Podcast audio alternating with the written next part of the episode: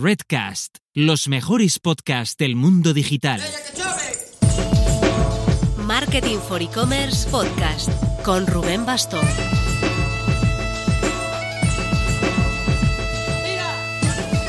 Hola marketers, nosotros alcanzamos con este el programa 98 del podcast de Marketing for E-Commerce. Y para celebrar de una forma especial el número 100, por supuesto podéis esperar al lunes 15 de febrero, o podéis conectaros al directo que vamos a organizar este jueves, el 4, a las 5 de la tarde, hora española, madrileña, central europea, como queráis llamarle, a las 5 este jueves. Como habitualmente hablamos mucho de marketing y comercio electrónico, en esta ocasión queremos cambiar el foco y hacerlo más metapodcástico hemos invitado a tres podcasters, no de marketing, no de negocio digital, que tienen proyectos de verticales muy diferentes, pero a los que les está yendo muy bien, para aprender de ellos y darle un empujón a nuestro podcast hacia los 200 programas, por lo menos. Estarán con nosotros Fran Izuzquiza de la Escóbula de la Brújula, Hanna Fernández del sector salud con el podcast de Hanna Fernández y Diego Civilotti de Filosofía de Bolsillo. Os dejo enlace en las notas y así podemos tener un poco de feedback directo de la audiencia del podcast. Por lo demás, se está viviendo mucho hype con la llegada de la app Clubhouse para sesiones de audio en streaming. Estamos dentro, podéis encontrarme por ahora como arroba Rubén Bastón. Y si no sabéis de qué hablo, hemos lanzado vídeo explicando qué es y cómo funciona Clubhouse en nuestro canal de YouTube. Os lo dejamos en las notas.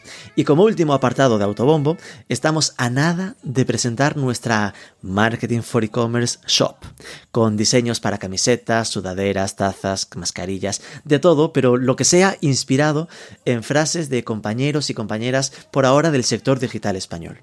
Aún no os comparto la dirección ni nada, pero stay tuned, manteneos alerta, que será un regalo de San Valentín perfecto para vuestra pareja o para vosotros o vosotras mismas.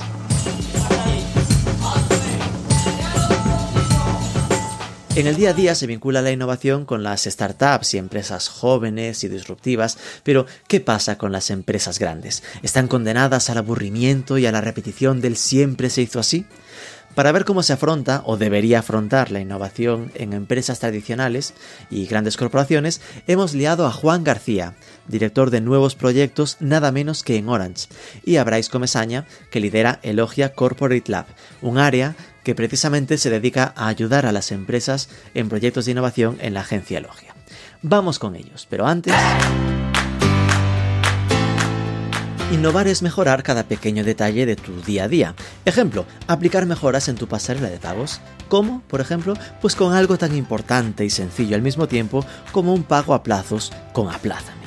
Pero no es solo tener el servicio, sino asegurar que funcione fino, sin salir de la web, rápido, que mejore la experiencia del usuario y en consecuencia su ratio de conversión. Tienes toda la info en aplázame.com.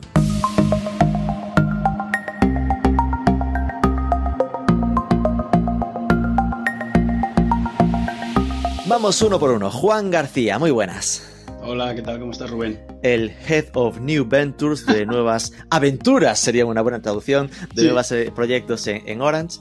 Y Bryce Comesaña, Venture Architect en Elogia Corporate Lab. Muy buenas. ¿Qué tal, Rubén? A ver, nuestra idea de hoy es hablar sobre innovación en general, innovación en grandes empresas, eh, en este caso más particular. Pero bueno, vamos a empezar primero con una breve presentación de cada uno para que vayan reconociendo la voz los que no nos estén viendo en YouTube, sino a través del podcast puro. Bryce, explícanos qué es eso de ser un arquitecto de startups y qué, qué significa esto de Elogia Corporate Lab. Esto de Venture Architect nació, o sea, como un testeo más de los muchos que hacemos, o sea, probando en LinkedIn que era lo que mejor funcionaba para captar nuevos proyectos. el test AB hasta para el naming del cargo. Total. Después de probar algunos ejemplos, vi que esto era lo que eh, más impacto eh, tenía, ¿no? Al final. Por la curiosidad que generaba, ¿no? claro, sí, sí, sí, la, la curiosidad que generaba. Igual bueno, que pone lo de, lo de Barcelona, igual que estoy en Vigo. Pero... Bueno, a ver, y en la tarjeta, y en la tarjeta pone el nombre en inglés siempre queda mucho mejor. Mira, a mí también. Por supuesto. que soy una compañía Total. francesa. Y nada, o sea, lo que básicamente esto, Venture Architect, eh, New Ventures, eh, Startups, Venture Capital, Corporate Venturing, todo esto, o sea, es lo que hacemos dentro de Corporate Lab. Al final podemos poner como un Funder as a Service o Startup as a Service y ayudamos a grandes empresas eh, a desarrollar nuevos modelos de negocio y a, y a validarlos contra el mercado. Vale, con lo cual estamos viendo una solución que es eh, eh, detecto que a las grandes empresas les cuesta innovar internamente y les ayudo a que lo saquen con, con nosotros. Esto nos dice que habrá empresas a las que les cueste, pero en cambio tenemos aquí a Juan, que es el head de New Vendors dentro de Orange. Así que ahí se entiende que, que, ellos sí que consiguen esa parte de emprendimiento. Cuéntanos un poco cuáles son tus funciones ahí dentro. Bueno, conseguir esa parte de emprendimiento igual es ser un poco aventurado, ¿no? Por lo menos lo intentamos, bueno. que es al final, al final el principio de la, de la consecución, ¿no? Eh, pues yo en Orange llevo el departamento de New Ventures, nuevos negocios, más en patrio o como lo queramos llamar. Y todo esto nace por, porque Orange se da cuenta de que el mercado de telecomunicaciones cada vez está más apretado, vez hay más competidores, cada vez es más dura la competencia, principalmente en precio. Y hay una corriente en el plan estratégico que viene desde Francia a todos los demás países, porque yo mi ámbito de actuación es, es local, es en España, hacia abrirse hacia nuevos mercados, ¿no? Y a partir de ahí, pues vamos tirando un poco del hilo hacia donde nos queremos meter. Y lo de New Ventures, en el fondo, o la parte más innovadora, a mí me viene más por cómo pienso que tenemos que hacer las cosas, no porque nadie haya, o sea, no porque este área se cree como un área innovadora, como un área muy pegada a las startups, como un área con una mentalidad un poco de lean startup, sino porque, porque realmente creo que se, que se deben hacer así las cosas, ¿no? Porque ha habido muchos otros intentos de, de hacer innovación o de hacer diversificación que, que, pueden pasar por, otras, por otros mecanismos, ¿no? Pero nosotros pensamos que este es el válido, aunque tampoco estamos pegados, somos un poco agnósticos, que es lo que decimos nosotros, oye, si hay una compañía que nos gusta, pues invertimos en ella, una parte una, como un venture capital, o nos la compramos, ¿no? Si, si vemos que,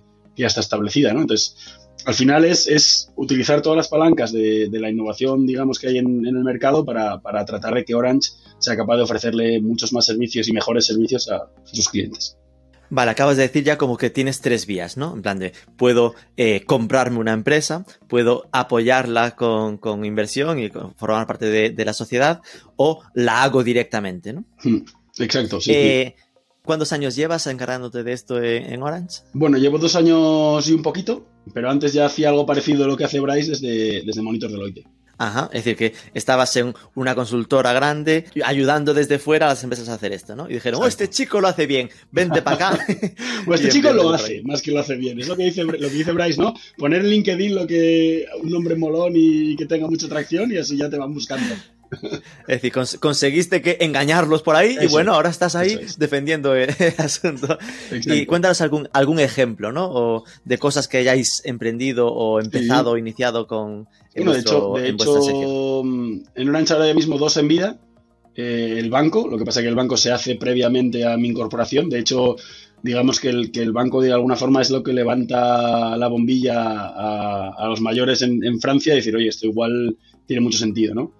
Eh, estando yo aquí, lo que, empezamos a hacer, hicimos, sobre todo están en el mercado dos cosas. Una parte de alarmas, en el que ya había un proyectito corriendo, pero no, tenía muchísima atracción y conseguimos darle la vuelta.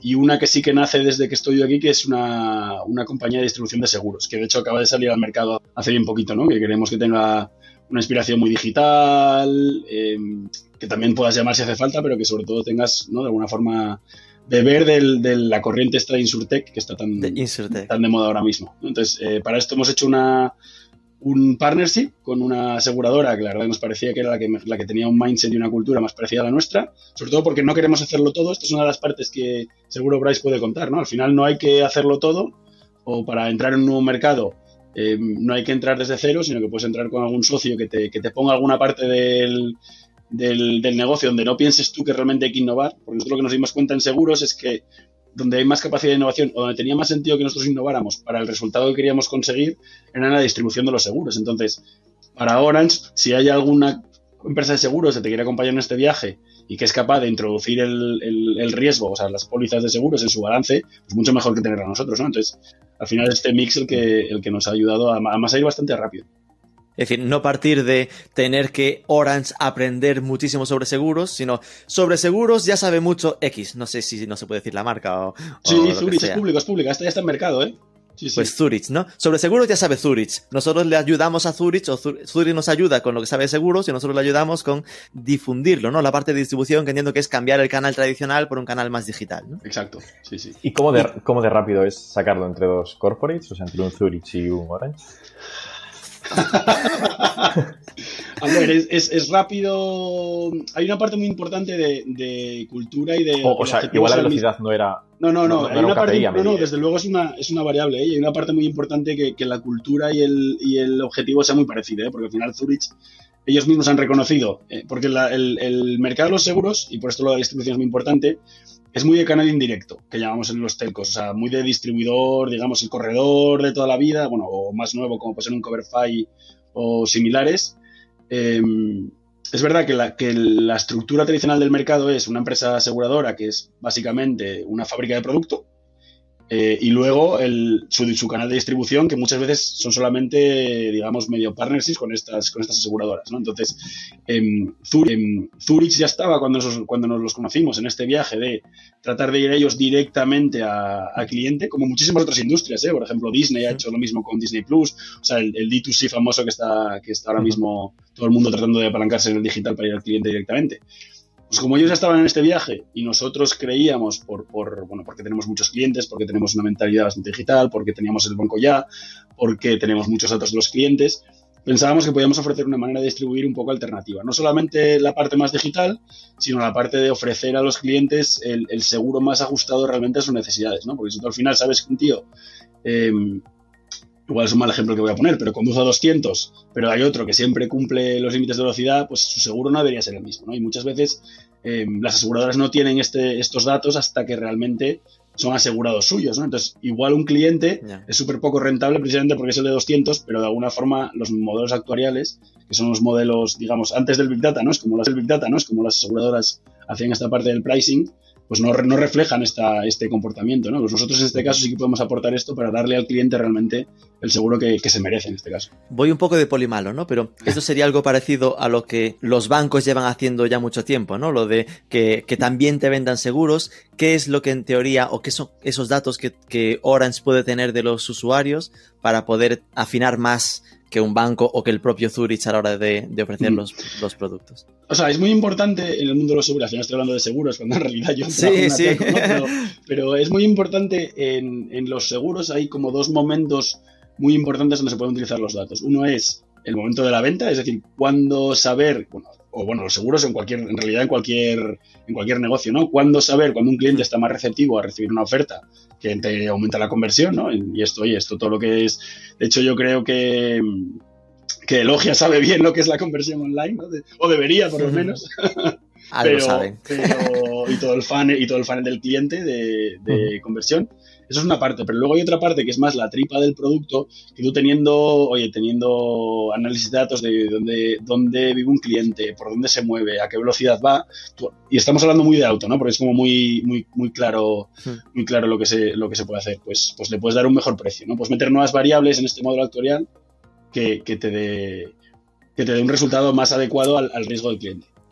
Eso me hace pensar que lo de, lo de la velocidad no era un ejemplo al azar, era que como tienes eh, los datos eh, con el móvil puedes saber la velocidad a la que va. Bueno, aparte que, ojo, aparte que, a ver, no solo nosotros, o sea, aparte que esto, o sea, lo, he hablado porque tampoco estoy enseñando, o sea, ni, ni, sí, sí, sí, enseñando ninguna tripa, porque esto es algo que las aseguradoras llevan mucho tiempo tratando de hacer, ¿no? Que se llama telematics, que es, que el, por ejemplo, en Movistar, el, el cachivache que te, que te vendía en Movistar Car para ponerte wifi en el coche, eh, te recoge todo este tipo de, parámetros, ¿no? Y la monetización, yo creo que va a ir mucho más, no tanto por el por los 3 o 4 o 5 euros que te venden, que te venden en el, en el apartito del coche o, que te, o que te pueda ofrecer un valor de saber cuándo tienes que pasar a la revisión del coche o saber que algo está a punto de fallar, sino más allá de, oye, si tengo todos los datos de cómo se mueve este tipo en coche, pues voy a ser capaz de venderle seguros o voy a ser capaz de vender sus datos de alguna forma, compartir sus datos. Porque Alexa Car también, por ejemplo, sí. puede servir otro.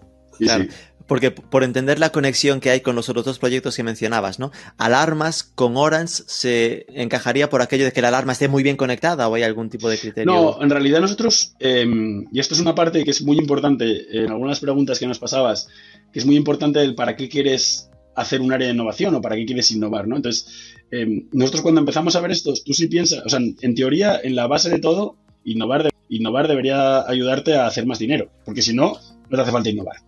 Vamos, ¿no? Yo, creo que ahí estamos los tres bastante de acuerdo. Sí, em, totalmente. ¿Y cómo hacemos dinero? ¿Cómo hacen dinero las empresas en general? O sea, pues al final es, yo tengo, eh, lo, digamos, el valor medio que me deja un cliente, eh, mi número de clientes y luego qué coste eh, tengo para darle estos servicios, ¿no? Al final, la innovación yo creo que tiene que ir a mejorar o eso, o, que el cliente, o que un cliente te pague más, por lo que o te deje más valor, o que tengas más clientes, o que te cuesten hacer las cosas menos, ¿no? Nosotros en este caso nos hemos ido a eh, cómo le damos más valor a un cliente para que el cliente nos dé más valor a nosotros, en este caso en, en, ARPU, que es el, el, KPI que se utiliza en Telco, pero que en el fondo es el ingreso medio por cliente. Entonces, nosotros hemos definido quiénes son nuestros clientes, son los hogares. Entonces, en los hogares en amplio, tú cuando miras en qué gastan, pues gastan en telco, gastan en energía, gastan en seguros, gastan en banca, gastan en, la compra, gastan en el, alquiler. Entonces, hay un montón de cosas que no son obvias alrededor, de, alrededor de los hogares en los que hay una empresa que defina que su cliente son los hogares puede jugar, ¿no? Entonces, y ahí ya luego el siguiente paso es que tiene sentido para un telco eh, vender alrededor de las telecomunicaciones. Y ahí es cuando entra, oye, entender qué haces tú, cuáles son tus atractivos, qué haces mejor, qué haces peor. Y, cuando tiras un poco del hilo, te das cuenta que un telco sobre todo lo que te pone es una caja en tu casa y cierta inteligencia en tu hogar, ¿no? Y a partir de ahí ya puedes expandir el, el, el funnel, nunca mejor dicho, de oportunidades a todas las que quieras. Con lo cual ahí sería el crecer a partir de tu cliente, ¿no? Tenemos unos clientes, ¿qué más podemos darles de servicios para que en este caso nos vaya aumentando la cesta media de compra o lo que sea? Y se tiró por lo de alarmas porque, bueno, también es como un router, ¿no? Es un aparatito que colocas que está bien conectado. Exacto. Sí, y a partir de ahí los... También a automatización del hogar. Ya, sí, pues, si la segunda caja, pues ya quien te impide Luego, a ver, te, se te abren otro tipo de problemas, ¿no? Pero ¿quién te impide irte a ponerle persianas que conectadas con tu Alexa, ¿no? Pues, o sea, hay, una parte posterior de estrategia integrada de servicios que, que eso estamos empezando a atisbar, ¿eh? Y quien dice persianas dice a saber lo que viene. Es que ahí sí que hay una oportunidad chula, está claro. Y lo del banco que decías, eh, Orange tiene un banco entonces. Orange tiene un banco. Si sois clientes de Orange, podéis tener un banco que está muy chulo. Es como un neobanco. Es como un, si tú miras un Number 26 y un Orange, eh, Orange te va a dar más más seguridad de que todo funciona bien, pero tu experiencia de usuarios es, es, igual de digital y igual de chula, como mínimo, si no mejor. Eh, y, sí, y tiene un banco, la verdad que muy chulo. Muy chulo. Y se llama igual, es decir, no tiene nombre concreto, es Orange Bank. Orange Bank. Mm. Ok, le echaremos un vistazo, mira tú.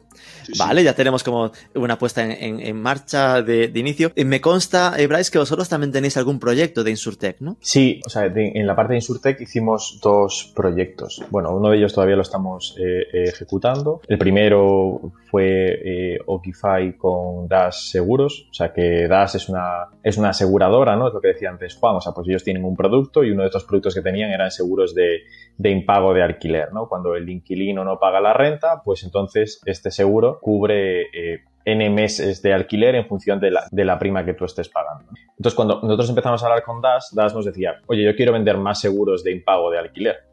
Y esta fue, o sea, si fuésemos una agencia tradicional, ¿no? O sea, si esto fuese un cliente de logia normal, hubiese sido, este es el brief. Ahora tú apáñate, ¿no? O sea, esto es lo que queremos. Claro. Tu KPI al final va a ser vender más, eh, más pólizas. Entonces, en este acercamiento que, hacemos nosotros, o sea, de esta mentalidad de startup o, de montar un nuevo negocio, ¿no? O sea, y no pensar solo en eh, voy a montar unas landings para, eh, eh, voy a ver qué keywords puede servir para esto, montar esos anuncios y sumar potenciales clientes al embudo de DAS, lo que hicimos fue empezar a estudiar todo el proceso del alquiler de los pisos eh, ver qué diferentes eh, eh, actores participaban en este, en este proceso y cuáles eran los diferentes pain points que tenía cada uno de ellos. Y al final aquí, hablamos con más de 800 agencias inmobiliarias para intentar saber o sea, cuáles eran los problemas que, que, podían tener. Pusimos anuncios de alquiler para poder captar inquilinos y hablar con ellos y saber cuáles eran los problemas que tenían en las diferentes ciudades eh, y ver, o sea, qué podía, eh, eh, o sea, cuáles eran sus problemas. Y después de estar, o sea, de toda esta ronda de, de, investigación, todo esto se íbamos construyendo en VPs con lo que íbamos aprendiendo y al final, o sea, terminamos montando un SaaS para, para agencias inmobiliarias que al final lo que hace, a día de hoy Okify, lo que hace es evaluar a los inquilinos eh, teniendo en cuenta sus transacciones financieras para poder saber si sus transacciones bancarias para poder saber si puede hacer frente o no al, pago del seguro. Entonces esto reduce el número de visitas que tiene que hacer una agencia inmobiliaria, eh, optimiza mucho más o sea, su, su, funnel, o sea, porque todo el proceso de, cotillas te lo quitas, claro, o sea, y, personas que directamente igual no pueden pagar el piso, o sea, y no son conscientes de ello, ¿no? O sea, hmm. es decir, posibles impagos incluso también te los quitas. Sacamos una nueva fuente de captar eh, leads para DAS en este, en este caso, y, a día de hoy, o sea, nos estamos dando cuenta que esto puede llegar a ser, o sea, algún tipo de, de, marketplace donde puedas tener un montón de ofertas para todas estas personas que están buscando pisos, o sea, porque eh, funcionas como una plataforma, o sea, todas las personas que están buscando pisos que pasan por ti eh, eh, y todas las agencias inmobiliarias que tienes. Y esto al final terminó con, se constituyó una compañía independiente, encontramos a, a, dos emprendedores, a Xavi y Miquel, que, querían liderar eh, el proyecto y, se montó una nueva, una nueva empresa. Y a día de hoy está o sea, facturando y captando inmobiliarias y es un, nuevo negocio, ¿no? Vale, con lo cual, eh, por una parte hay mucha jerga, ¿no? El, MVP, por si no dejamos alguien atrás, lo del producto mínimo viable, ¿no? Ir montando eh, cosas básicas, sencillas para probar si funciona. se acabó montando un SaaS, que entiendo que es como que todas las inmobiliarias podían contratar ese servicio y utilizarlo ellas para sus clientes, digamos. Sí, sí, o sea, no, al final, o sea, para ellos cómo funciona, pues será, o sea, como eh, eh, cualquier, o sea, CRM o, lo que utilicen, o sea, para la gestión de sus clientes, ¿no? O sea, le llegan las solicitudes de los pisos que ellos suben, hay lista, fotocasa, lo que sea, está integrado con todos los portales o con principales portales, eh, le llegan las solicitudes de los pisos que, que, de los candidatos que llegan a esos pisos, o sea, pues tienes un formulario, ¿no? En Idealista, por ejemplo, y escribes que estás interesado en ese piso. Te llega una respuesta automática y te dice que tienes que hacer un proceso de, validación para poder ser candidato para ese, para ese mm. piso. Y aquí ya caes en diferentes fases en las que tienes eh, el, eh, pues, o sea, inquilino buscando, inquilino evaluado, inquilino rechazado, inquilino eh, aceptado. Y por cómo ha surgido ya se ve muy claramente el tema del aporte de valor, ¿no? Que decir que esto podría perfectamente haber sido un brief que llega a la agencia tradicional, ¿no? A tradicional, a Elogia, y que mira, quiero más leads para, para más seguros de impago de alquiler el camino normal habría sido, pues mira, eh, invertimos en, en, social ads, en SEM o lo que sea, y aquí es, wait a minute, ¿no? más allá de esto, ¿ok? Pues yo lo que te propongo es crear una marca nueva, todo un mecanismo eh, aparte que deriva en una empresa nueva, ¿no? Supongo que, que esto es un, un, buen ejemplo de cómo funcionáis. ¿Y, y qué, algún otro ejemplo así de ese estilo que, que hayáis trabajado? Sí, o sea, con el tema de, de, de Insurtech estamos con otro proyecto que aquí es un caso un poco no tan parecido con la parte de, de, pero sí que estamos participando con, con corporates en el proceso, o sea, con el mayor asegurador de Portugal y con una de las mayores eh, reaseguradoras, Swiss Red. Eh, pero aquí ya teníamos, o sea, un equipo inicial y nosotros, o sea, nos sumamos al proyecto, ¿no? Ellos ya estaban trabajando en esta propuesta y justo para nosotros lo más difícil es encontrar el timing de los proyectos, ¿no? De cuándo entramos. Y justo estábamos hablando con ellos y ellos, o sea, ya estaban avanzando en esta parte con, seguros, de, con seguros de vida. ¿no? Es decir, ahí el equivalente habría sido que Juan empezase de repente un proyecto interno en domótica y dijese, necesito manos, y hablase con vosotros y os unieseis al proyecto con ellos, ¿no? Sí, sí, sí, sí. Sí, de hecho nosotros nosotros es una parte que también utilizamos bastante. Yo sí que creo mucho en, equipos flexibles y tengo un equipo core de, personal interno de Orange, pero luego sí que trabajamos mucho con, con, Venture Builders, que sería un poco lo que hace Bryce en, en Elogia o o alguna consultora, o según vayamos viendo, eh, ahí estamos. O sea, sí que creemos mucho en. Porque al final, uno de los grandes fallos de las corporaciones, cada vez que montan un, nuevo negocio, un nuevo equipo, es que se llenan. O sea, monta una empresilla que está sin validar en mercado, o una empresilla, o una línea, o una, una línea de negocio sin validar el mercado, se meten 50 personas debajo y de repente te das cuenta que no funciona. Y dices tú, ostras, ¿y ahora qué hago con, con ese talento? ¿no? Y es una pena. Y, nosotros sí que creemos mucho en, en validar, en lanzar. Y de hecho, un poco es lo que hace mi área, ¿no? Hasta ideamos, lanzamos y, y, en el año ya, más o menos al cabo del año, vamos metiendo el, pues el nuevo CEO, el nuevo equipo de marketing, el nuevo equipo de, digital y lo mantenemos bastante separadito de, la línea tradicional de la corporación, precisamente para poder hacer esto, ¿no? Y poder, y poder tener unos procesos un poco más flexibles. Pero sí, sí, nosotros también trabajamos mucho con, equipos como el, como el de Bryce. Entonces, esto nos empieza a esbozar, ¿no? El de que eh, parece claro que de esa primera idea que podríamos tener de que las empresas grandes son las que tienen más facilidad para innovar, porque son las que en teoría, en principio, tienen más liquidez, más capital, más dinero, eh, que después se encuentran con stoppers internos, ¿no? Con problemas para la innovación. ¿Cuáles creéis que serían esas dificultades? Empiezo por Bryce porque seguramente vive más de ello, ¿no? Del punto de, a los pain points de estas grandes empresas son las que te dan sentido a ti, ¿no? Es decir, ¿cuáles son los problemas de la empresa grande para innovar por sí misma? Viendo esto, eh, o sea, uno de los pain points principales, o sea, que aparece, o sea, que suele aparecer es la parte eh, legal, ¿no?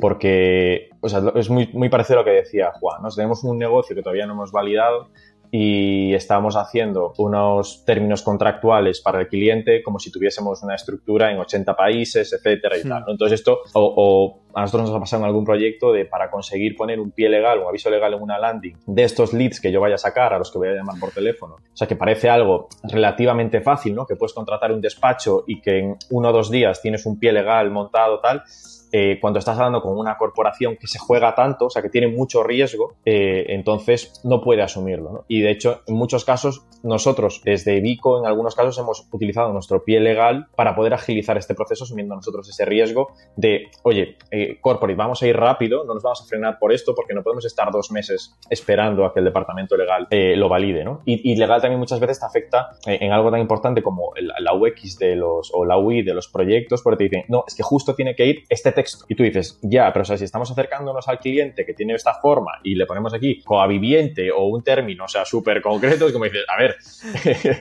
o sea, estamos hablando con alguien de 20 años, esto, o sea, no lo han leído en su vida, ¿no? O sea, y... Se lo estás escribiendo en, chino, vamos. Claro, y esto, o sea, pues puedes tener esos diferentes problemas. A pesar, o sea, de lo que comentabas un poco, ¿no? De que los corporates sí, o sea, tienen esta liquidez, o sea, tienen esta capacidad de, de poder llegar al mercado y yo creo que son sus puntos fuertes, pero los, yo creo que si los corporates no innovan, es por los KPIs internos, o sea, que tienen de yo tengo que tener una rentabilidad, o sea, y tengo unos accionistas a los que le tengo que devolver una rentabilidad. Y muchas veces, o sea, una de las principales preguntas que hago cuando empezamos un proyecto es, vale, ¿cuánto nos podemos perder sin que tengas miedo? ¿Cuánto podemos perder sin que tengas miedo a que esto sea un riesgo, ¿no? Porque eh, si tú empiezas a, o sea, va a haber un periodo donde no sabemos por dónde nos está viniendo. Entonces, durante este periodo, o sea, aquí vamos a, estar tocando muchas cosas que no sabemos por dónde van a ir y, necesitamos eh, eh, jugar, o sea, a riesgo de que obtengamos cero. Entonces, cuando tú, tu KPI es la rentabilidad y necesitas demostrar una rentabilidad a los inversores, pues esto te, corta, las, te corta las alas. ¿no? Y otra de las cosas que nos solemos encontrar son silos, o sea, cosas de esto es de comercial, esto es de marketing y no podemos eh, eh, pasar de una, de una pata a la otra. Entonces nosotros lo que intentamos al final es montar una capa por encima de todo esto que funcione independiente, que no dependa de ninguno de estos y que en muchas ocasiones eh, buscamos que tenga la menor repercusión interna para que nadie de los hilos nos venga y nos diga, oye, que si vosotros estáis montando esto y esto toca marketing, que yo también quiero participar aquí en esto que está, que está pasando, ¿no? O me quiero enterar de lo que está pasando. Entonces, intentamos muchas veces pasar de perfil, poder nosotros ejecutar y, y tomar las decisiones liderando nosotros el proyecto como pensamos que se tiene que ejecutar. Es decir, lo de que, que, no se note mucho que estáis, ¿no?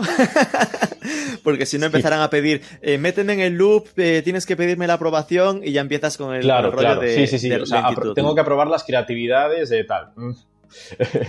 Mm. eso toca comunicación, así que tienen que ser aprobados por el director de comunicación y ya empezamos a. Ok. y, igual, o sea, no tienes ningún problema, pero te encuentras con personas que, que, que están en grandes empresas, que son personas muy ocupadas, con agendas complicadas y que necesitas igual agendar algo y, pasas a hablarlo dentro de tres semanas. Y nosotros trabajamos en ciclos de cuatro semanas, entonces me estás comiendo el 75% del tiempo que tenía, ¿no? Para hacerlo. Claro, claro, entiendo. Con lo cual ya sería, en plan, las lentitudes de aprobaciones legales. En general, esos, esos departamentos están bien marcados, ¿no? O sea, al final cuando una empresa crece, ¿no? Pues se va estructurando todo tanto que, que cuesta mucho que se hablen entre ellos. Y después el tema de que como hay un foco claro en el contra el año anterior, ¿no? De yo tengo un objetivo que es más 10% respecto al año pasado y si hago esto ganaré o no, pero lo que está claro es que me jode los resultados, ¿no? Que no está previsto. Claro, preguntártelo a ti, Juan, es un poco más complicado porque que exista, que existas tú o que esté tu departamento significa que en Orange no será exactamente así, ¿no? Pero ya que me comentabas que tenía experiencia previa, ¿no? En, eh, como consultor. es decir, en, respuesta, que no rebate a lo que dice Bryce, es decir que Orange Legal funciona increíble, ¿eh? es una de las grandes sorpresas que me he llevado aquí en, en que he vivido Orange y rompo una lanza al equipo Antonio, que es el, secretario general. Muy bien. funciona increíble. Pero, pero sí, sí, recuperando lo que dice Bryce, o sea, yo creo que en el fondo es todo, hay una parte que es una cuestión de escala. O sea, al final, una compañía grande como Orange o cualquier otra, son compañías que están súper bien engrasadas para vender cualquier cosa a escala. Entonces, o sea, es muy complicado meter nada, o de hecho incluso es, absurdo, de hecho, si lo piensas lógicamente, meter nada en el canuto de, por ejemplo, tecnología, algo que no sabes si va a funcionar o no, cuando en realidad, o sea, de alguna forma, y, y perdón la expresión, ¿no? Estás embarrando la máquina, que es una máquina súper bien engrasada y que funciona increíblemente bien, ¿no? Entonces, hay una parte de la escala, que es también lo que te lleva a la especialización de los puestos, al, cómo está conceptualizada la tecnología, a los ciclos de planificación financiera, o sea, meter, digamos, un proyecto nuevo en, o la marca mismamente, ¿no? Que también hay un proceso de creación de marcas. O sea, meter cualquier cosa por el canuto tradicional, o sea, no solamente te va a crear desesperación porque, porque es un, canuto pensado para otra cosa, sino que es que además no solamente la que sale damnificado o el que sale damnificado es el nuevo negocio, es que el negocio core sale también damnificado porque le estás haciendo perder tiempo. O sea, al final tú si piensas el cuánto de tiempo de la gente que se dedica a vender a, pues yo qué sé, ¿qué podemos estar haciendo al, al, al mes? ¿50.000 nuevos, nuevos clientes netos? O sea, al final son un monto, es una máquina que para llegar a esa escala y a esa, y a esa dimensión, o sea, está como muy bien engrasada. Entonces, meter cualquier cosa ahí, que, que, cualquier granito de arena, al final acaba de alguna forma rompiendo la máquina, ¿no? Entonces, hay que, el canal este nuevo que se crea para montar nuevos negocios, no solamente es por el bien del nuevo negocio, sino por el bien de la, de la, propia corporación, ¿eh? Y, confirmando lo que dice Bryce también de la parte más de, la liquidez o supuesta liquidez de, las, los corporates, hay un problema también de, si yo dedico un euro a, más marketing online, por ejemplo, al final de ahí sé más o menos o puedo predecir más o menos qué me viene, ¿no? Y al final Em, o sea, es verdad que hasta que llega el momento de, la curva marginal, donde cada euro que, sumas a un negocio establecido ya te deja de dar el mismo retorno, o sea, es un retorno claro y es un retorno, un retorno además incremental. Y dedicar ese euro al, a un nuevo negocio, al final hay un problema ahí de, coste de oportunidad que puede ser más o menos grande. ¿no? Entonces, nosotros también uno de los mantras que tenemos es que todos los nuevos negocios sean más o menos auto. O sea, que no reste recursos del core, porque si no, al final estás, de alguna forma, estás muerto en vida. Eh, de ahí que también cada, cada negocio te veamos de una u otra forma. Pero estos son los principales, los, principales problemas de, o problemas o dificultades de, montar un área, un área de este tipo en una gran corporación, ¿no? Que al final eres un, granito de arena en, una máquina muy bien engrasada que, lo que hace es meterle resistencia al mecanismo. Idealmente no, pero es la realidad. Con lo cual, eh, no es muy diferente a lo que estaba comentando Bryce, ¿no? En tu caso, en el fondo, lo que buscas es, yo también quiero ser algo que está un poco de lado, no molestar a nadie, ir por libre, porque si, para no meterte en ese funnel estructural que te podría ralentizar mucho los procesos, ¿no? Bueno, depende del momento, también te digo, ¿eh? porque sobre todo al principio sí que tratamos de ser mucho más libres. De, antes de lanzar, de, por ejemplo, en seguros, lo primero que hicimos fue, porque como es un diferente, yo, yo normalmente no suelo ser tan innovador, o sea, lo que hacemos nosotros no, no, no, tiene un espíritu tan innovador o tan, o tan, acabamos, y perdona que te lo que diga Bryce, tan en un nicho como, como donde acaba Bryce, siempre tenemos una, una una ambición de ser mucho más generalista, ¿no? Porque una de las cosas que tenemos que, igual que un Venture Capital, una cosa que, para que Orange invierta un euro o lo que tenga que ser en un nuevo negocio, tenemos que ver como mínimo un camino a que esto sea un relevante a escala Orange, ¿no? Y escala Orange, pues tienes que ver un camino a que pueda devolver 100 millones de euros al año de vida, ¿no? Entonces, no te puedes tampoco súper especializar en un nicho, ¿no? Siempre vamos a, a, digamos, a verticales más abiertas. Entonces, ahí no puedes tampoco, y en cuanto metes la marca Orange, no puedes ponerte a, hacer experimentos, digamos, de, ¿no? A lo que decía Bryce, anuncios fake en, Idealista, pues ahí no, no vamos, a, o sea, no podemos, pero sí que nosotros hicimos, como lo que queríamos probar era que Orange eh, era capaz, no solamente internamente, capaz de vender seguros, sino también que el mercado te podía reconocer una marca tan, una marca tan clara de telecomunicaciones vendiendo seguros, pues nuestra prueba iba más por ahí, ¿no? Entonces hicimos campaña de televenta con, un segurito para realmente nuestro, nuestro ideal era probar que tanto el mercado nos podía reconocer como que nosotros éramos capaces de vender. Entonces nosotros la prueba inicial sí que la hicimos por ahí y luego cuando ya es verdad que hemos necesitado, o sea, o que ya hemos decidido que esto tenía sentido, vamos adelante, pues ahí sí que hemos metido la marca y sí que cuando ya llega la marca, pues ya creas una marca en el ecosistema de marcas del grupo, ya la nota legal es verdad que es la nota legal del grupo, entonces ya ahí ya sí que entra, hay una parte un poco más eh, dura eh, pero que tiene todo el sentido del mundo, ¿eh? porque al final tener la marca Orange, eh, si pruebas que te da valor, te da mucho valor y mucho reconocimiento en el mercado y, un montón de cosas. Claro, que entiendo que ahí es buscar para empezar y para probar, para, para validar ser independiente, ¿no? Funcionar libre y no, y no seguir esos atados, pero incluso llegar a poder, como decías, ¿no? Crearte una marca distinta para, para poder jugar un poco. Y cuando ya has validado, tienes claro que este es el camino, entonces es ya llamar a la puerta y decir, mira, señor Orange, ahora toca meterlo por los cauces oficiales. Hable con branding para crear una marca, hable con legal para, en plan de, empieza a existir, ponme en el organigrama, que tenemos que meter esto en, el asunto, ¿no? Hay partes que más y partes que menos, ¿eh? La parte, de, por ejemplo, legal, además siempre, siempre nos ha ayudado mucho, la parte de marca también, o sea, sí que tienen que ir más o menos por un cauce más, digamos, tradicional. Por ejemplo, tecnología sí que eh, estamos tratando de ir muy, la parte, por ejemplo, también de datos, de ser un poco independientes, porque la realidad es que no necesitas lo mismo cuando eres una compañía que, uno, tienes cero clientes, no tienes 19 millones de líneas que tiene ahora mismo Orange, y tienes que ser capaz de rotar mucho más tu tecnología, innovar o cambiar cosas. Eh, en una cosa tan grande como el facturador de Orange no puedes meter, no puedes andar cada mes cambiando cosillas. O sea, ahí los, los ciclos de, de puesta en producción están supermercados, pero porque como se te caiga eso, tienes un problemón. Ya el, negocio de seguros ya es en realidad un poco más igual. Entonces la tecnología sí que, porque además las tecnologías sí que es verdad que la escala es muy diferente. O sea, por ejemplo, un Salesforce es una herramienta fantástica, pero un Salesforce para 50 clientes no sé si tiene muchísimo sentido cuando hay un Zoho CRM o un Sugar o 50.000 que hay, ¿no? Entonces, que si esto es un hitazo acabamos en un Salesforce, pues, pues probablemente, pero, pero igual el Salesforce no te lo tienes que meter al principio de, en vena, ¿no? Porque no tendría mucho sentido. Entonces, hay cuestiones de diseño, sobre todo en tecnología, que sí que marcan mucho, el, sobre todo al principio están un poco más en fuera, ¿no? Entonces, ahí tiene un poco la, el... Yo esto cuando era consultor, una cosa de las que vendíamos era el ITS a dos velocidades, ¿no? Pues es un poco eso. Entonces, por ir, al, al, principio, ¿no? Porque puede haber gente que al final lo que piense es que igual no es necesario. Es decir, imagínate, una empresa grande que lo está petando y que ingresa y gana y tiene beneficios gigantes. ¿Por qué creemos a priori que es necesaria la innovación, ¿no? Y no el, mira, céntrate en hacer de forma excelsa aquello que haces correctamente. Aunque seas una empresa grande y que estés creciendo, o sea, la innovación creo que está pasando constantemente, ¿no? O sea, pues en el caso de, Orange, por ejemplo, me imagino que habrá gente en las tiendas o incluso, o sea, un operador o, o, sea, cualquier persona que esté en el proceso que de forma innata va a estar innovando, ¿no? O sea, va a estar diciendo, oye, ¿por qué si mi discurso dice que tengo que decir hola, buenos días, no digo buenos días, hola y pruebo a ver qué pasa, ¿no? O sea, a ver si esto me ayuda a, convertir mejor, o sea, o sabe lo que tiene que hacer. La innovación está presente en todos lados. Yo creo que tanto el, trabajo que hace Juan como lo que hacemos nosotros desde Corporate Lab es ir a innovación un poco más allá, ¿no? O sea, pues en vez de estar viendo tanto en el core del negocio,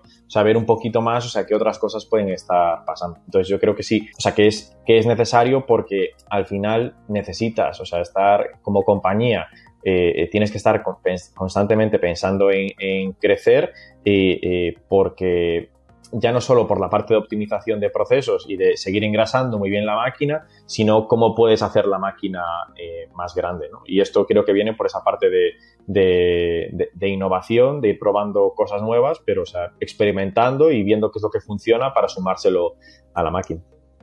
Juan. Sí, yo tampoco puedo decir mucho más de lo que haya dicho, de lo que ya ha dicho Bryce, pero es verdad que, Por eso quería responder primero.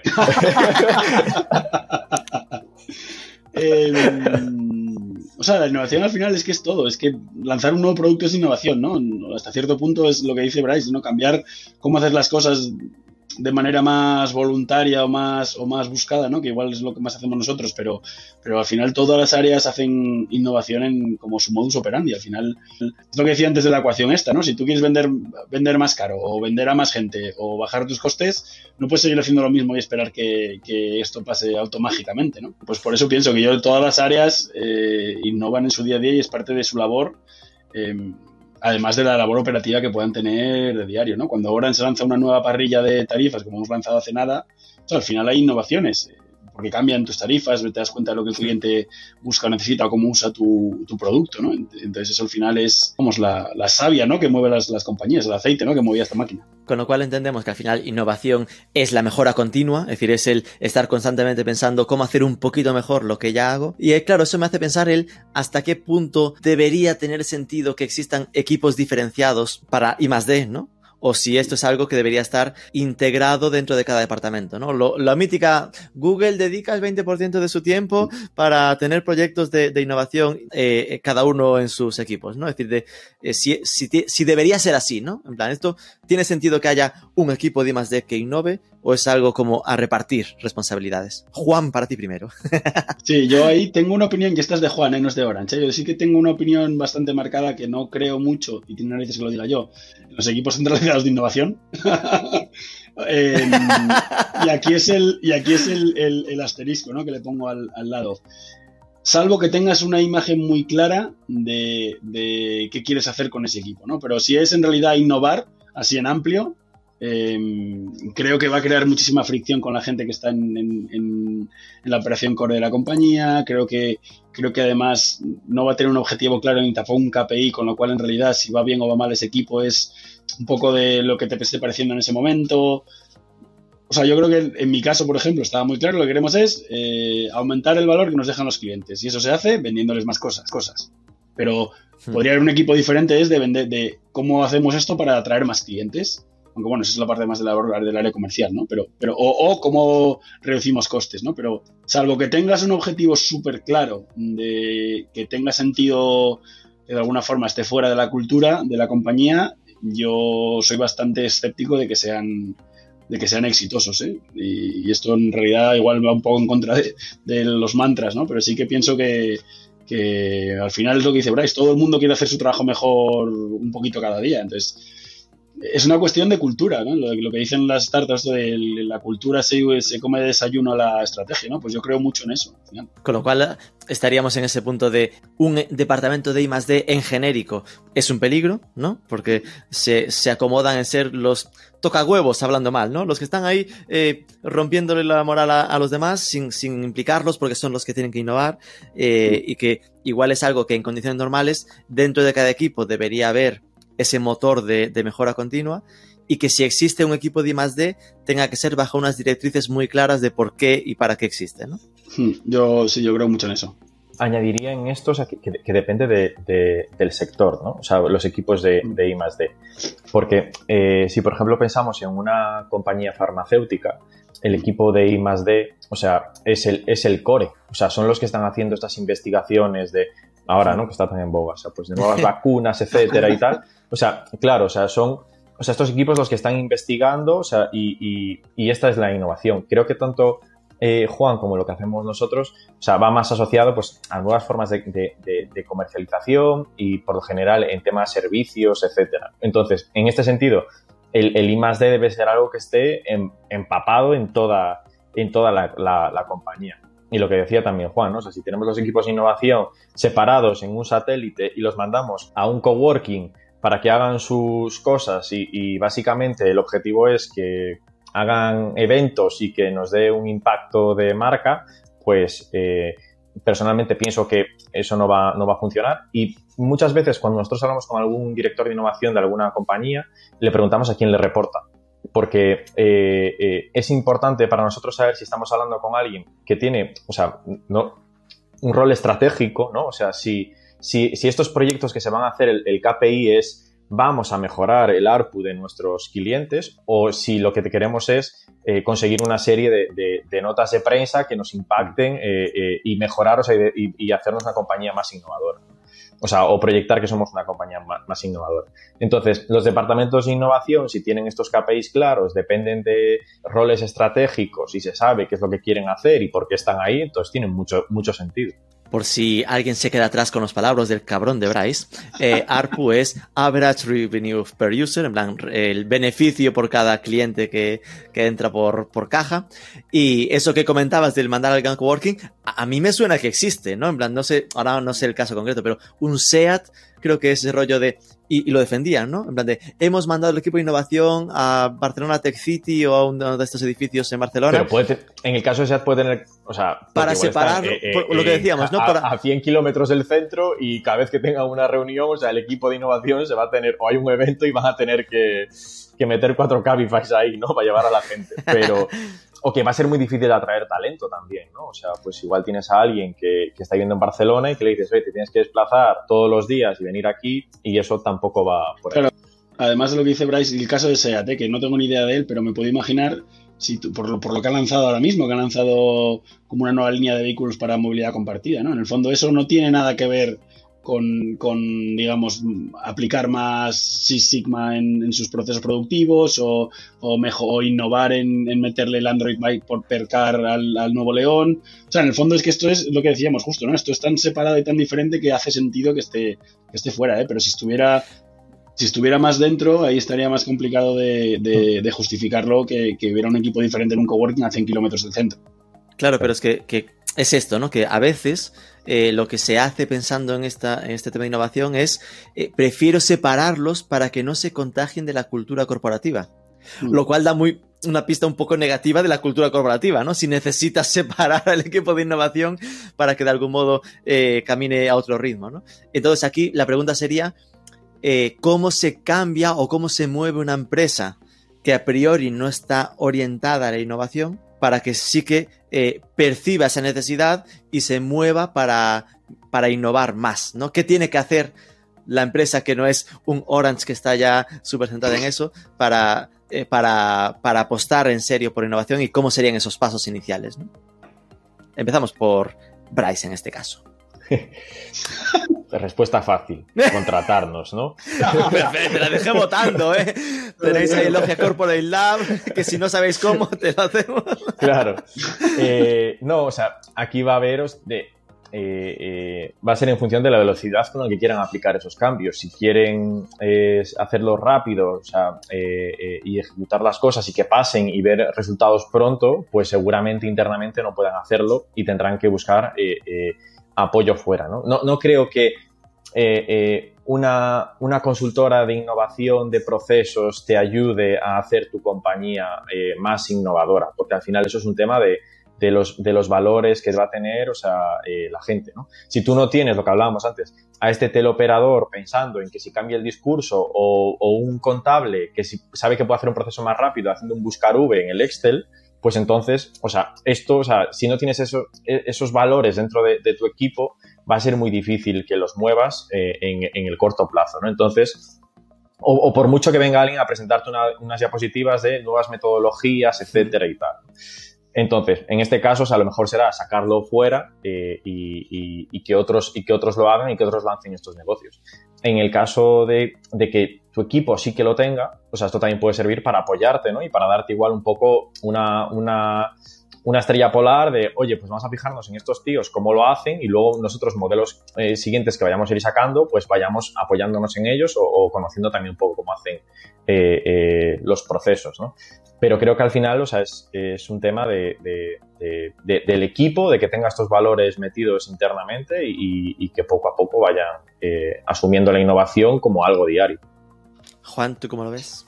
Yo estoy bastante de acuerdo con partes de lo que ha dicho Bryce. ¿eh? Al final, yo creo que el problema de crear una cultura de innovación es un problema de, recursos, humanos. O sea, y, creo que efectivamente los, los y yo he estado en el otro lado, ¿eh? Y me ha costado tratar de, cambiar, por ejemplo, esto se puede vertebrar de muchas formas en los procesos de desarrollo de productos, se puede vertebrar en, o sea, de muchas formas diferentes, em, pero al final yo lo que creo que resulta es que, pensar que en tres, seis meses vas a cambiar la cultura de una compañía es, es, es un poco ingenuo y, y, yo creo que es una cuestión de lluvia fina, ¿eh? de cuando se toma una decisión, oye, tenemos que cambiar, digamos, la cultura de la compañía y es, es una lluvia fina de trabajo en procesos vertebradores de compañía, de trabajo en, en pues, nuevas actividades. Por ejemplo, en el grupo Orange se ha lanzado un proyecto de intraemprendeduría, ¿no? de nuevas ideas que se puedan lanzar con, con, con empleados actuales y estos empleados de alguna forma dejan su rol actual y se dedican a... es el nuevo CEO de esta, de esta pequeña idea, ¿no?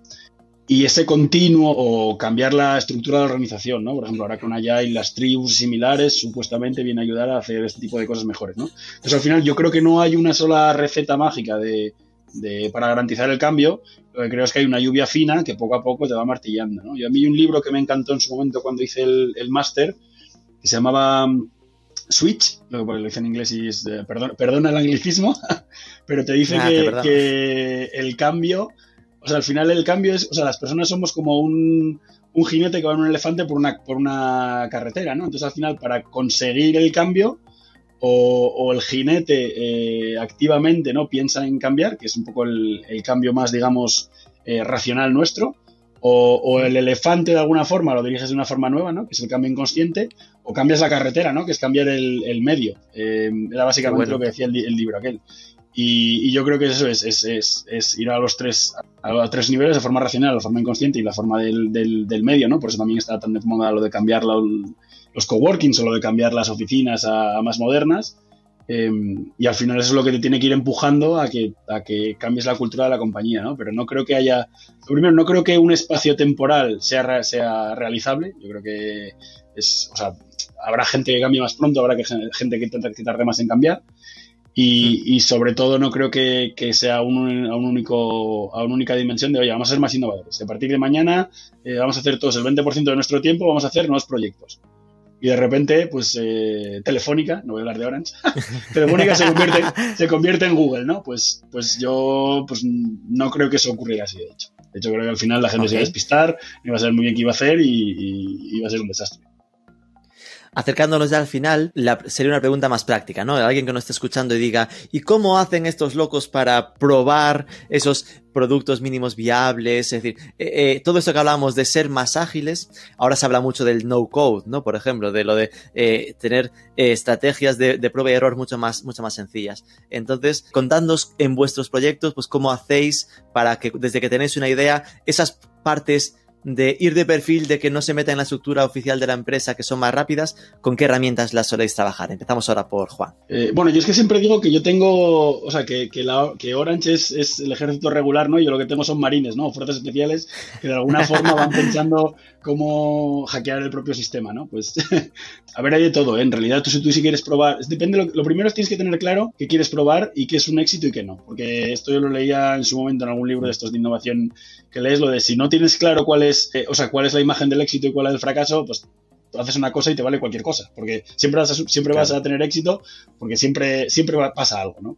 Entonces eso es lo primero, y según lo que quieras probar, por ejemplo, nosotros para una ideita de energía que teníamos, pues montamos unas casetillas y las colocamos en tiendas y mi equipo fue a, vender allí a ver si conseguían colocar placas solares para casas, ¿no? Por ejemplo, pues se puede ser tan tonto como eso, o puede ser una landing donde la gente y un, y un pequeño presupuesto de marketing donde la gente vea y clique y veas también qué conversión tienes, ¿no? Al final yo creo que la herramienta es precisamente eso, solo una herramienta y no debería ser el, objetivo per se. El objetivo per se es realmente probar, o sea, cuál es tu, qué es, lo que quieres probar, ¿no? Entonces, sé que estoy siendo un poco vago, pero es que en realidad la, pregunta en sí misma me lleva... A Las grandes empresas ya se sabe, ahora tenía que ser.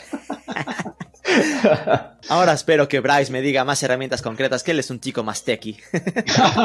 Totalmente lo que, lo que, lo que decía Juan, ¿no? O sea, hay que hacer cosas como me voy a, una feria y pongo un puesto y, siento, o sea, cuántas, cuántas personas vinieron, eh, cuántos formularios, o sea, o, sea, cómo lo tengas que medir, ¿no? Y nosotros hacemos muchísimas cosas que no escalan, esto que contaba antes de, de, de, 800 agentes inmobiliarios o con otro proyecto que estamos de, un marketplace de alquiler de, maquinaria, de, ir a visitar nosotros físicamente a, alquiladores y, contarles, o sea, cómo es el proyecto, porque veíamos que, o sea, o pasar de montar una estrategia de marketing de email y decir, oye, esto por aquí no lo vendemos, hay que llamar por teléfono, porque este es el señor, o sea, que es el gerente, el dueño, el que hace todo, o sea, y ese, o sea, hay que contactarlo por teléfono, no puedes hacer con él un Zoom, ¿no? Y presentarle el proyecto. Entonces tienes que adaptarte mucho y hacer muchas cosas que, que no escalan. Nosotros, Nuestro buyer persona no sabe abrir adjuntos en el email, ¿no? Claro, pues no, un problema. A ver, o sea, nos hemos claro, sí, o sea, te podría contar aquí eh, las mil y una que nos han pasado, ¿eh? pero eh, desde no funciona tu herramienta y es porque tenían el teléfono bloqueado, o sea que con muchas Pero eh, después aquí en lo que se basa metodología y esto, pues nosotros, o sea, siempre que los proyectos que sacamos funcionamos en ciclos de, de, cuatro semanas y en esas cuatro semanas tenemos X cosas para probar, ¿no? Y son eh, eh, objetivos bastante eh, abstractos en definición y concretos a la hora de decir, oye, hay que conseguir esto. Mm. Y, no soy muy partidario de, de, estos objetivos en el, en el, largo plazo, ¿no? O decir, oye, pues, ¿dónde voy a estar? No sé, pensemos en, quiero ahorrar un millón de euros dentro de 10 años. Pues tú ves esto y si te hace bola y dices, ostras, ¿cómo lo hago? Entonces pienso más en, en sistemas, ¿no? Pues todos los días voy a intentar eh, eh, meter 100 euros y a partir de ahí, como vas mejorando, o sea, pues de 100 pasamos a 150, etcétera, ¿no? Pero no estar pensando, porque si no, al final ves una montaña ahí enorme y no llegas como, como hacerlo. Y para esto, generalmente, como utilizamos muchas cosas que no escalan, nos apoyamos mucho en, no code o, en cosas low code también, o sea, pues tenemos, o sea, equipo eh, eh, de tecnología, o sea, y que se encarga de esto, pero, o sea, pienso que para probar, para poder salir rápido, a día de hoy, o sea, hay muchas formas de, de, utilizar herramientas que están ahí, o sea, lo que decía antes Juan, ¿no? Podemos meter un Salesforce, pues si sacamos PyDrive tenemos un CRM en minutos ya funcionando, ¿no? Y unas automatizaciones rápidas y podemos ver cómo funcionan nuestros. Entonces tiramos mucho más, mucho más por aquí. Vale, nadie me quiere contar muchas herramientas concretas. Me quedé con el PyDrive con automatizaciones. Te diría una, te diría una, el Excel. El Excel funciona increíble. Total. ¡Qué grande! El Excel, ni siquiera el, el, Docs de Drive, ¿no? El Excel, de Office. El Excel, y, el, y, el, Outlook también funciona muy bien. y el teléfono fijo. No, el, fijo nosotros somos más de móvil. y de fibra, de fibra rápida también, ¿no? Como Orange. Mucha fibra. Eh, pero bueno, Bryce, por, por, tirarte del hilo, algún no code de estos de con qué haces las landings, alguna herramienta así que digas, en nuestro set suele ser estas cuatro herramientas que siempre tiramos de ellas, o variáis mucho. A, algo, o sea, que seguramente esté presente en un formulario es Arengu. Arengu. eh, Tirando para casa también utilizamos bastante eh, Integromat para unir todas los, o sea, las diferentes eh, herramientas. O sea, pues luego o sea, todos los servidores o herramientas cloud que podamos encontrar, o sea, también las utilizamos que pueden ser más técnicas y, todo esto, también utilizamos Git, etcétera, y yo qué sé, también Webflow o, este tipo de, herramientas así que ahora está un poco más vale, de, Ahora ya soltó algo, ¿no? De lo de no code, pues mira, igual nos montamos una web en Webflow, le instalamos un formulario de Arengu, integramos herramientas distintas con Integromat, que es para juntar APIs, y eso con el, el caen todo en Pipedrive para el tema del CRM. ¿Ves? Ya me has dicho algo para que alguien escuche esto y ya salga con las cosas para montar en un par de días, ¿ves? bueno, la, última sería a nivel de inspiración, ¿no? ¿Qué cosas más allá de lo que vosotros hacéis con Elogia, vosotros hacéis con Orange, eh, habéis visto últimamente que os hayan llamado la atención por innovadoras de, ostra, no me esperaría de esta empresa que haya hecho esto, o empresas que veis así nuevas que estén empujando y que os haya entrado ganas de, de copiárselas vilmente? A mí o sea, yo voy a responder dos cosas. Uno, que, luego también vi que en el mail que me mandaste lo tenías. ¿A quién, a quién invitaría? Yo, pues si, pues, si consiguieras traer a Miguel Arias, es otro tío que es increíble eh, lo que sabe, lo bien que habla y, cómo lo hace todo muy didáctico y explica todo muy bien. Eh, así que esa sería mi recomendación para traer. Y luego, de lo último que he visto así que me ha, que me ha alucinado, em, hay una empresa nueva que siempre al final digo lo mismo, ¿no? Digo, una startup y luego pienso, no, ya, ya vale 3 billions, ya de startup poco. Em, que se llama Celonis, que hace empezó haciendo process mining o minería de procesos, y que es básicamente pintar los procesos de una compañía, pero los de verdad, no los que el área de procesos piensa que están ocurriendo, que luego además te ayuda a entender cuántas veces pasa este proceso y cuántas no pasa y qué pasa cuando no pasa el proceso. Y, y, al final, pues se integra con una parte más de no code, por cogerte la palabra, o automatización, o RPA, o muchas de estas tecnologías, y, trata de automatizar esta parte que es, donde se está rompiendo el proceso. ¿no? Se llama Celonis, es alemana, eh, acaba de levantar, no sé si eran 300 millones o 250 millones, una cosa así.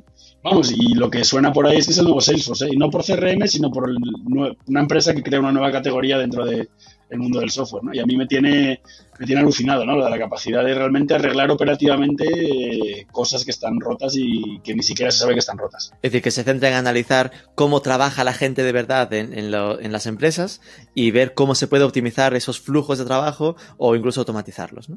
De hecho, ni siquiera se enchufan a tus sistemas operacionales y ven realmente lo que está pasando. ¡Ostras! Es increíble. Y luego tienen, tienen un montón de aplicaciones por encima, eh, con tecnología en inteligencia artificial, eh, aprendizaje de máquina y todo esto para realmente proponer soluciones, ver dónde se está rompiendo. O sea, es de verdad lo que está pasando, no lo que decías tú que es más lo típico que haría un área de procesos, que hasta ahora nos ha llevado a la mejora continua, pero esto es como un siguiente paso más allá, ¿no? De realmente ver dónde están rotos, dónde se rompió. Pues esto, la típica una que pasa en las grandes organizaciones, grandes corporates, ¿no? Que se hace una petición a sistemas, no te llega el presupuesto y se deja una cosilla que dices, ya lo arreglaré. Que esto al final nunca se arregla, el que era el responsable de ese proyecto se, se le ha olvidado ya, o sea, se, ha ido a otro área o ha salido de la compañía y esto está ahí roto y, y siempre se ha hecho así.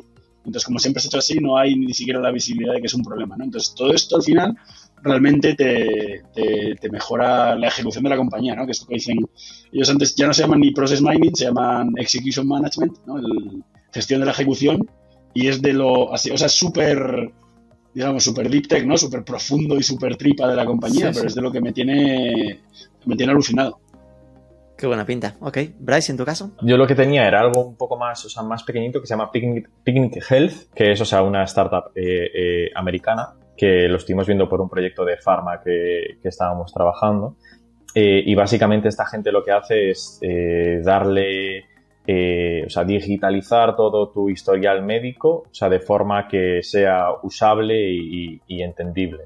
Y la verdad es que si entras a verlo, ves que el producto es brutal, o sea, la, experiencia de usuario, la interface que tienen es, es brutal y creo que en este sector, o sea, de farma, medicina, etcétera, en la forma de distribución y de comercialización, o sea, queda mucho todavía por, por innovar, ¿no? O sea, porque siempre ha sido un proceso muy, muy estándar y que ha evolucionado poco durante los últimos, durante los últimos años. Y, o sea, es un caso de, de, una startup, o sea, que me parece, más que pueda ser un negocio de, de X billions o tal, o sea, que me parece que es, o sea, una solución eh, útil también para, la sociedad, ¿no? O sea, que cualquier persona pueda entrar y ver ahí claramente su, su historial médico simplemente diciéndole a tu médico de cabecera que te exporte el PDF y esto automáticamente te lo transforma en una línea temporal que puedes ver cuántas veces viste al médico y todos tus resultados.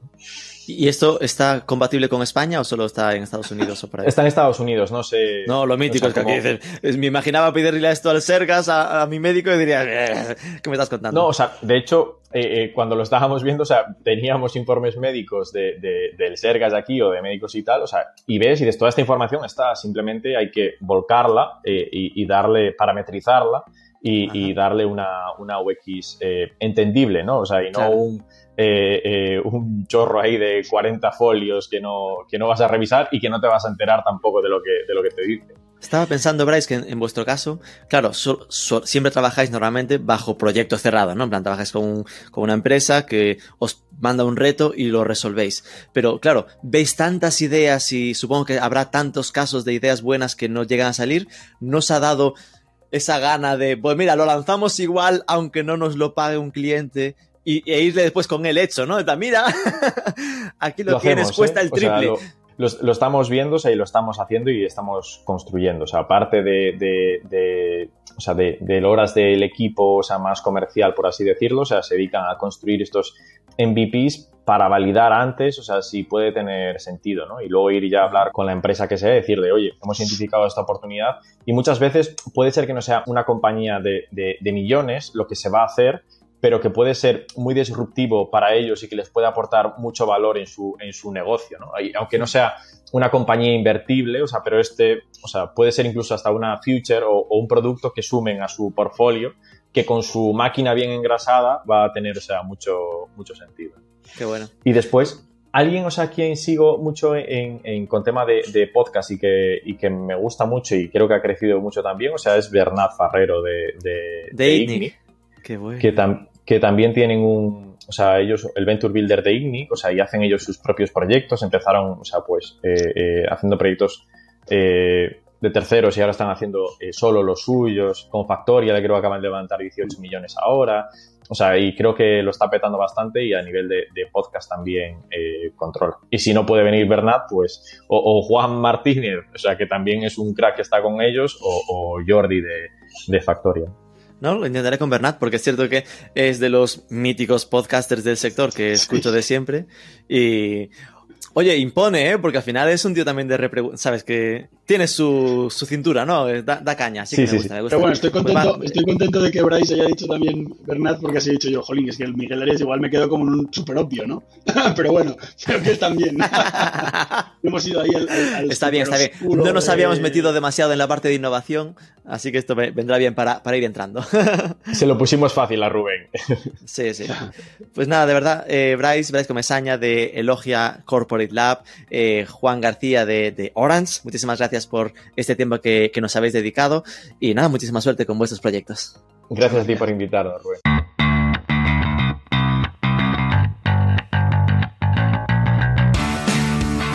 Pues nos llevamos un lote de ideas de herramientas que favorecen la innovación, una mejor comprensión de por qué cuesta tanto hacerlo en grandes corporaciones y formas de saltárselo para favorecer la mejora continua sea cual sea tu empresa.